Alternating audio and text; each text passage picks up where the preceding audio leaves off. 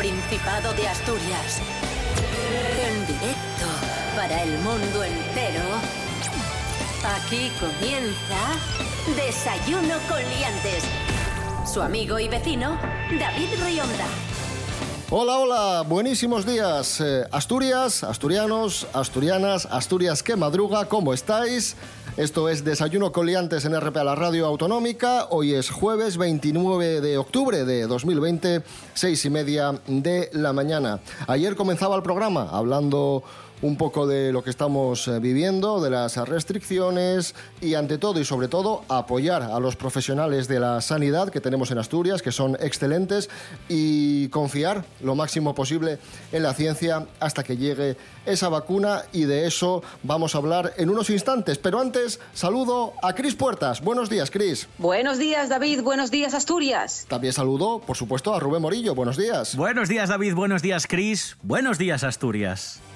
Y antes de hablar de la vacuna del coronavirus, eh, vamos con el pronóstico del tiempo para hoy. Rubén Morillo, ¿qué tiempo tendremos hoy en Asturias? Pues mejora un poquitín respecto a lo que tuvimos en el día de ayer. Hoy poco nuboso o despejado, dice la AEMET. Temperaturas mínimas en descenso y máximas en aumento. Viento flojín, ¿eh? flojín con predominio de componente sur. Esto quiere decir que viene eh, el aire un poquitín calentina. No, no, no la que nos viene de Galicia y del norte, ¿vale? Esta es la que viene un poco de abajo. De todas formas, las temperaturas mínimas bajan un poquitín más hasta los 6 grados y las máximas se quedan más o menos en, en los valores que teníamos en el día de ayer. No llegarán a los 21, se van a quedar en los 20 de máxima.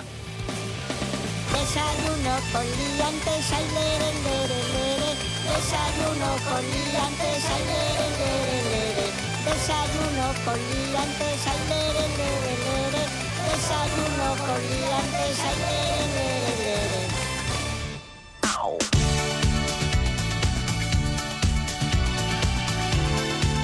Pues comenzamos hablando de una de las vacunas más esperanzadoras del coronavirus, contra el coronavirus, la de la Universidad de, de, Oxford, que al parecer, y según anuncian desde la propia universidad, funciona y crea una respuesta inmune muy fuerte a la COVID-19.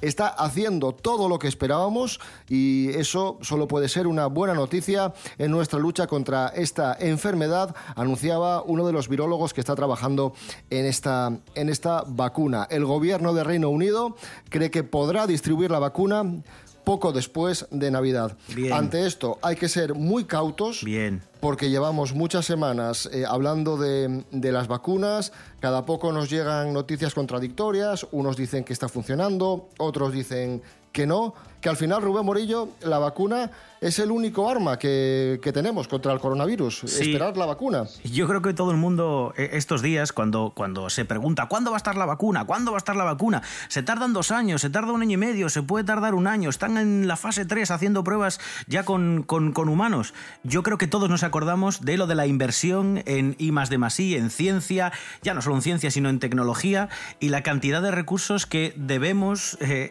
invertir a para que eh, cuando vengan mal dadas, pues podamos confiar o que los, las personas que trabajan con, con, la ciencia, y hablo en general, pues tengan más medios, lo tengan más fácil. Porque, por ejemplo, en esta situación se ha visto que eh, en nuestro país pues van a poder aportar eh, poquitas cosas los laboratorios que están, que están investigando. Casi todas se están desarrollando en, en, otros países, eso sí, con capital humano español muchas veces, e incluso asturiano. Uh -huh. Tenemos grandes expertos, pero quizás aquí no tienen los recursos necesarios para poder desarrollarlas. Pero no se trata solo de diseñar la vacuna, sino que se trata de replicarla. Porque muy rápidamente ¿Cómo se, se, hace una vacuna? Para que la gente lo, lo entienda. Aquí lo importante es saber ¡Yupi! a quién va dirigida la vacuna, a qué tipo de población se, bueno, pues se, se va a inyectar y eh, eso es lo primero que tienen que tener claro las personas que la van a diseñar. Hay que diferenciar dos tipos de vacunas. Vamos a centrarnos en las atenuadas o inactivadas, que serán el tipo eh, que tengan... Que tengamos cuando, bueno, pues cuando tengamos vacuna para, para el COVID.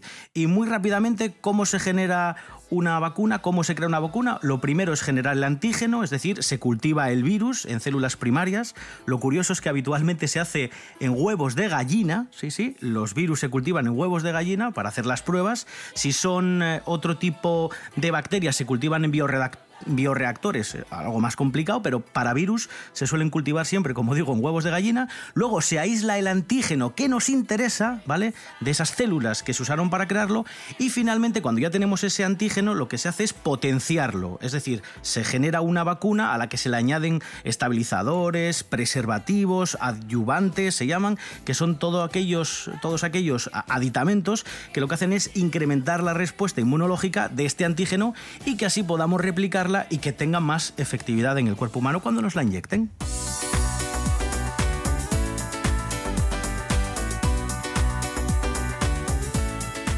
Ya lo habéis escuchado, es el remedio, es el arma contra el coronavirus, la vacuna, no nos queda otra que esperar a la vacuna y mientras esperamos hay que usar la mascarilla siempre, quitárnosla lo menos posible. Sabemos que es un engorro, pero es eh, fundamental. Mascarilla, lavarnos las manos, etc. Y también está habiendo avances con la mascarilla porque han inventado una mascarilla que podríamos denominar como la mascarilla definitiva contra el virus, una mascarilla muy especial. Esther Rodríguez, buenos días. Hola, ¿qué tal? Muy buenos días a todos. Pues sí, David, como bien dices, esto del uso de la mascarilla parece ser que va a ir a largo. Y es que vamos a tener que usarla hasta que por lo menos aparezca la vacuna. Y según dicen los científicos, puede tardar años. Así que vamos a tener que convivir con ella sí o sí, al igual que con el virus. Por eso, en esta línea son muchas personas las que han diseñado una mascarilla para que sea práctica, cómoda y sobre todo que proteja del virus. La última iniciativa ha sido la de un español que ha inventado y patentado una sofisticada mascarilla que recuerda a los frontales de los cascos de moto. Sin embargo, aunque parece muy aparatosa, es ligera y práctica. Bueno, consta de una estructura hipoalergénica que se adapta a la cara con unos anclajes de neopreno y una pantalla protectora para los ojos.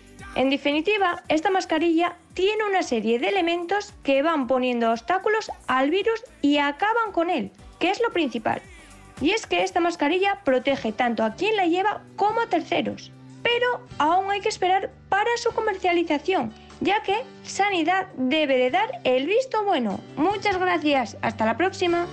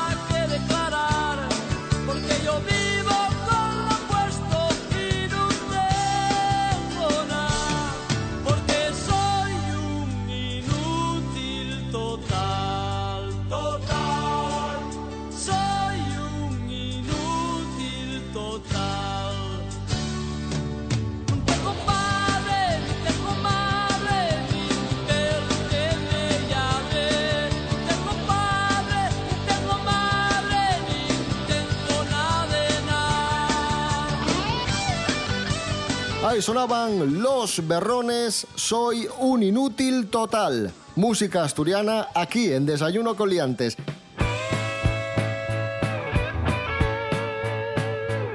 Vamos a hablar ahora de una persona que de inútil tiene muy poco, porque es un gran futbolista y sobre todo está demostrando que es una gran persona. Hablamos del futbolista británico del Manchester United, Marcus Rashford, que ha impulsado una petición firmada por más de 300.000 personas para que el gobierno de Boris Johnson garantice el acceso al menú escolar de los niños con menos recursos durante las vacaciones. Eh, Marcus Rashford presentó esta medida al gobierno. Más de 300 diputados dijeron que ni de broma, que ni hablar, que ya había bastantes ayudas. La negativa del gobierno fue el germen para que eh, surgiese un movimiento social en el que escuelas, negocios locales y ayuntamientos comenzaran a anunciar que ofrecerían comidas calientes a los niños que no lo necesitaran. Así que al final Marcus Rashford se ha salido con la suya y sigue con su particular cruzada contra el hambre infantil. Y hablando de, esto, Rubén Morillo, tenemos un top 3 de famosos solidarios, famosos solidarios como Marcus Rashford. Sí, vamos a empezar en el puesto número 3 con Leonardo DiCaprio, que está comprometido sobre todo con el medio ambiente. Ha llegado incluso a crear una fundación que tiene su nombre, la Fundación Leonardo DiCaprio, que lo que hace es, bueno, pues concienciar de los peligros del cambio climático, cómo nos van a afectar y sobre todo está muy centrado en la deforestación. En el puesto número 2 eh, la familia Beckham, porque yo creo que gran parte de los famosos que pueden hacer algo son los futbolistas, que llegan a prácticamente todo el mundo. Bueno, pues la familia Beckham también ayudan a los demás. Eh, David Beckham participa en multitud de actos benéficos, en campañas, sobre todo contra la explotación infantil. Bien ahí, David. Y luego Victoria, pues eh, digamos que desde otro prisma también aporta. Ella se centra en donar lujosas prendas de ropa que tiene, ya no solo suyas, sino las que pueden llevar sus hijos las que puede mm, vestir también David Beckham, y lo que hace es eh, donarlas. Y todo este dinero recaudado se, bueno, pues se, se dona a fundaciones que ayudan sobre todo a los niños, muy centrados en los más pequeños.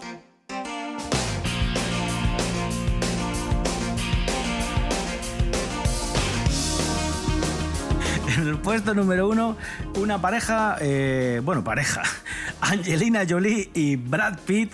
Eh, bueno, pues, eh, que son los dos muy solidarios. Da igual el país, simplemente ellos van, preguntan por la causa, ayudan a los demás.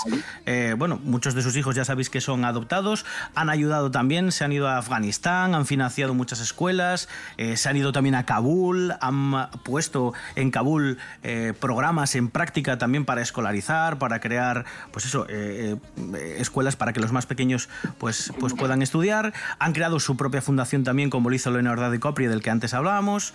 Y bueno, pues eh, en esta fundación lo que hacen es eh, donar dinero siempre que pueden para llevar al mundo a un sitio mejor.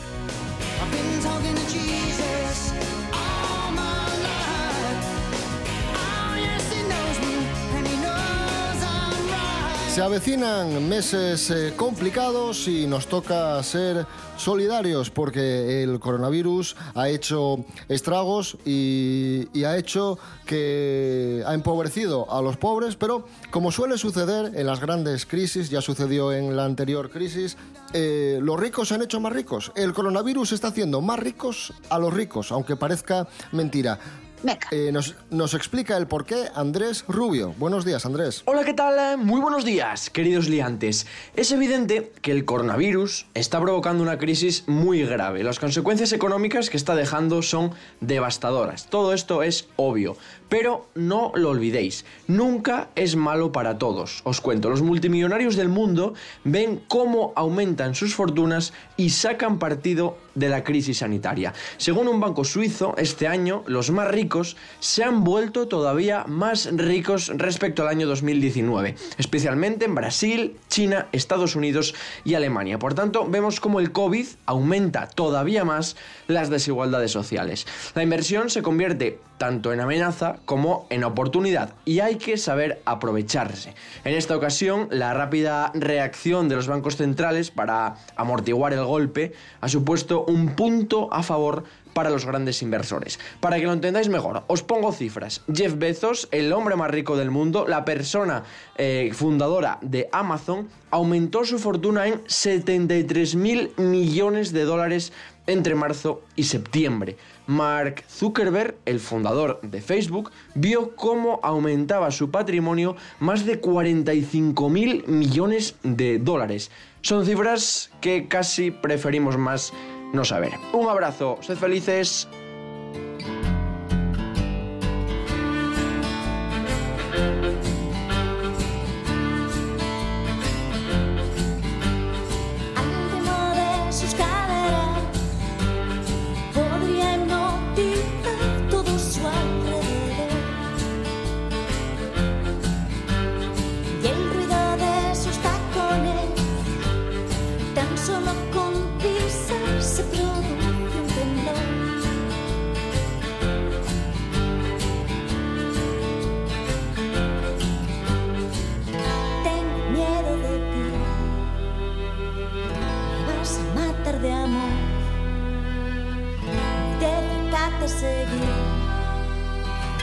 Poniéndome en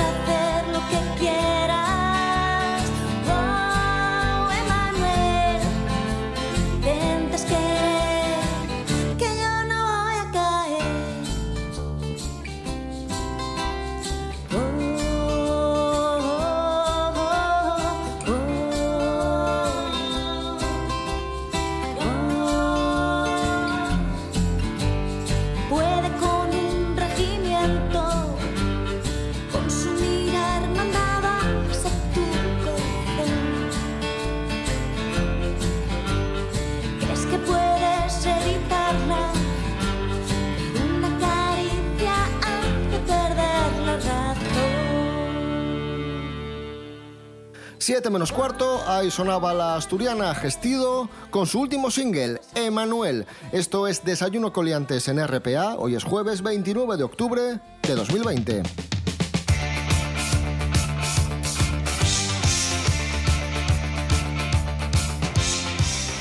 Más efectos del coronavirus, de la pandemia, las bodas. Sí, señor, las bodas. ¿Cuántas parejas se iban a casar y tuvieron que suspender su boda o aplazar su boda? Pero es que ahora, según está la cosa, cada vez más parejas lo que hacen es, bueno, como no sabemos, como sabemos que esto va para largo y no sabemos cuándo se va a acabar esta historia, vamos a casarnos igual y adaptamos nuestra boda a la pandemia. Rubén Morillo, ¿cómo es la cosa? Bueno, hay una página web que se llama bodas.net donde hay muchísima información respecto a las celebraciones. Eh, podéis incluso contratar servicios en esta misma página web y ha publicado un informe global sobre el impacto del COVID en, en este tipo de celebraciones. Y a la conclusión a la que han llegado es que entre todas las celebraciones que se iban a producir entre septiembre de 2020 a enero de 2021, muchos da- muchas personas han bueno, pues, eh, eh, pospuesto la, la boda. Lo que han hecho es comparar eh, lo mismo, este mismo periodo de septiembre a enero del año pasado con este septiembre hasta enero de 2021 y la conclusión a la que han llegado es que cada vez son menos parejas las que optan por aplazar la fecha de la boda y son más las parejas las que deciden celebrarla el día que la tenían fechada, pero eso sí, siguiendo, como no, todas las recomendaciones eh, del COVID-19.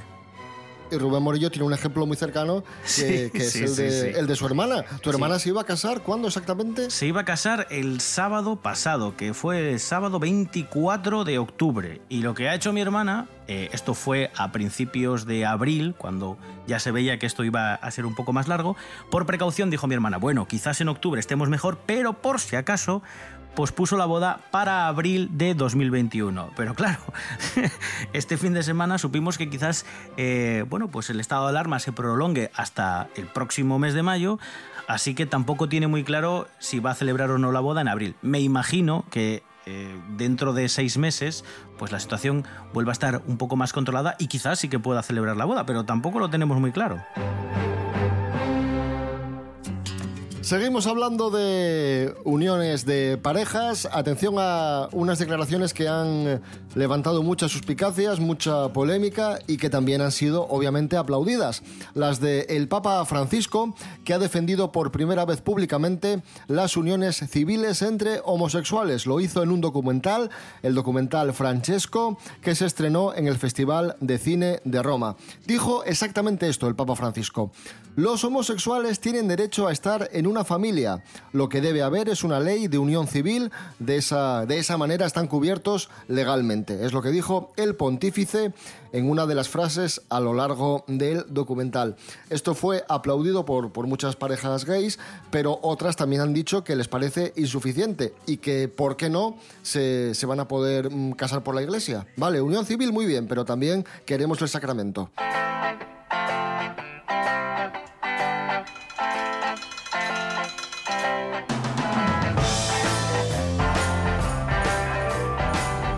Hablamos ahora de una pareja gay que, bueno, que ha sido, que es muy mediática y que ha acabado muy malamente con cuatro niños de por medio. Miguel Bosé, Nacho Palau, en estos momentos eh, en juicios de separación, y Miguel Bosé ha negado que sus cuatro hijos sean hermanos, porque Nacho Palau pide que los cuatro vivan juntinos como hermanos. Pero dice Miguel Bosé, no, es que no son hermanos. Hay un lío ahí tremendo. Jorge Aldeitu, buenos días, ¿qué pasa? Muy buenas liantes. Sin duda, a Miguel Bosé últimamente se le conoce más por dar el cante que por cantar. Y ahora ha dejado un poco atrás sus polémicas con el COVID, las mascarillas, etcétera, etcétera, y está metido en un proceso judicial con su ex marido. Y el titular que copa la prensa rosa esta semana es que Miguel Bosé niega que sus cuatro hijos sean hermanos. Hace dos años que Nacho Palau y Miguel Bosé rompieron su relación, desde entonces parece que todo ha sido lucha y mal rollo, y Miguel Bosé en esta lucha judicial dice que él no se considera padre de los cuatro hijos. De hecho, Solo dos llevan el ADN de Miguel Bosé y otros dos llevan el ADN de su expareja. Esto es algo bastante duro, sobre todo para las criaturas, que tendría que pensar en ellas, que llevan criándose juntos toda la vida hasta que hace dos años los dos padres se separaron. Y eso es justo lo que afirma su expareja Nacho Palau, y es que dice que los niños se necesitan, todo es un despropósito. Lo que pido es el reconocimiento de que mis cuatro hijos son hermanos, aunque biológicamente no lo sean. Fue un proyecto de familia que creamos Miguel y yo. Lo que sí que es cierto que de momento los niños están separados, dos viven con Miguel Bosé en México y los otros dos viven en Valencia con su padre, y veremos cómo actúa la justicia. Un saludo, liantes.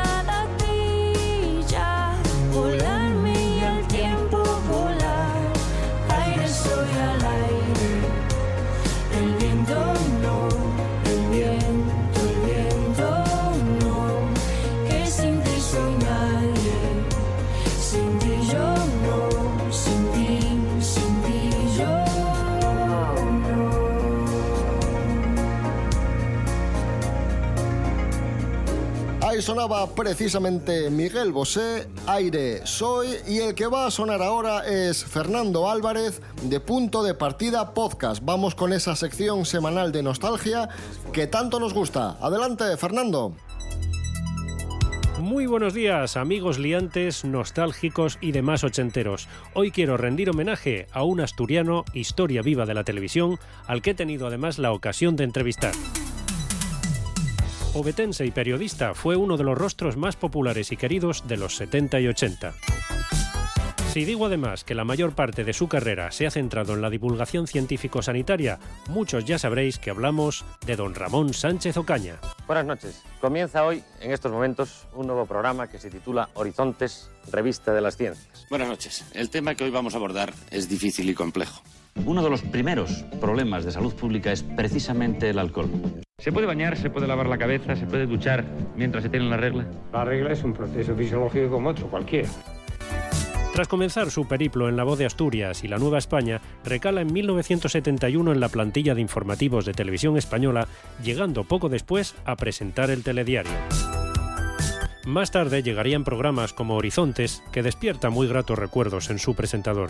Era una hora semanal en la segunda cadena, en donde estabas muy a gusto porque nadie se metía contigo y entonces eh, a mí me, aquello me permitió, por ejemplo, conocer la NASA, conocer los campos nazis de, concentración, o conocer, por ejemplo, Hiroshima. En fin, eh, Dos años después, el director de televisión española Miguel Martín ofrece a Ramón Sánchez Ocaña el que sería el proyecto de su vida, Más vale prevenir, cuyo éxito sorprendió al propio presentador, que nos lo explicó de esta manera. Más vale prevenir, teóricamente fue para 13 programas y estuvo en total más de 10 años. El programa exponía en un tono didáctico cuestiones de salud, alimentación y hábitos para una vida saludable. A este comunicador asturiano de carácter bonachón siempre le han atribuido erróneamente la profesión de doctor. Eso me sigue pasando. a pesar de todo y de todas las veces que dije que yo no era médico, me sigue pasando y entras a un sitio y dame doctor, y, "Ah, es que no soy doctor y claro, llegas a, a un restaurante, no vas a estar desmintiéndolo continuamente, ¿no? Más vale prevenir trataba con elegancia pero con transparencia todo tipo de temas, desde el cáncer o el SIDA hasta temas tan complicados en la época como el de las drogas. El porro tiene unos efectos que en ningún caso se pueden calificar de inocuos, pero desde luego sabiendo muy seriamente que en muchas ocasiones puede tener efectos serios y graves.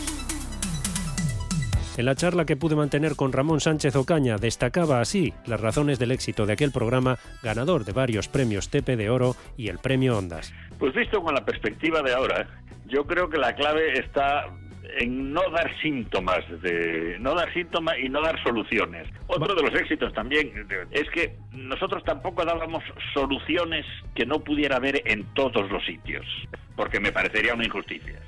Y por último, otro de, los, de, de las cosas que yo me negué siempre como director del programa es a las escenas escabrosas.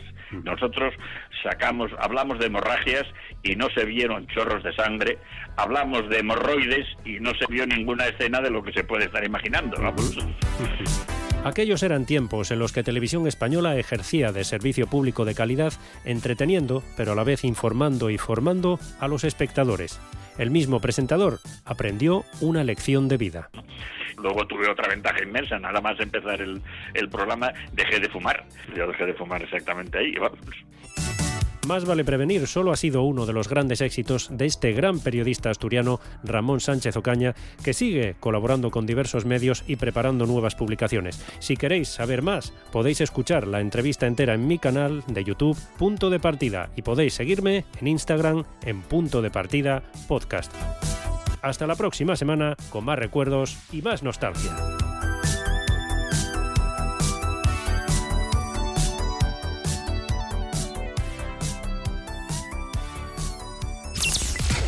Desayuno con liantes. Desayuno.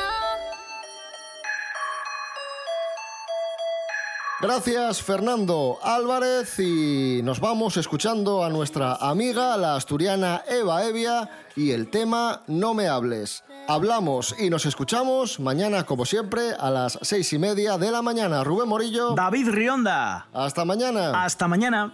Cris Puertas, muchísimas gracias. Un abrazo. A vosotros.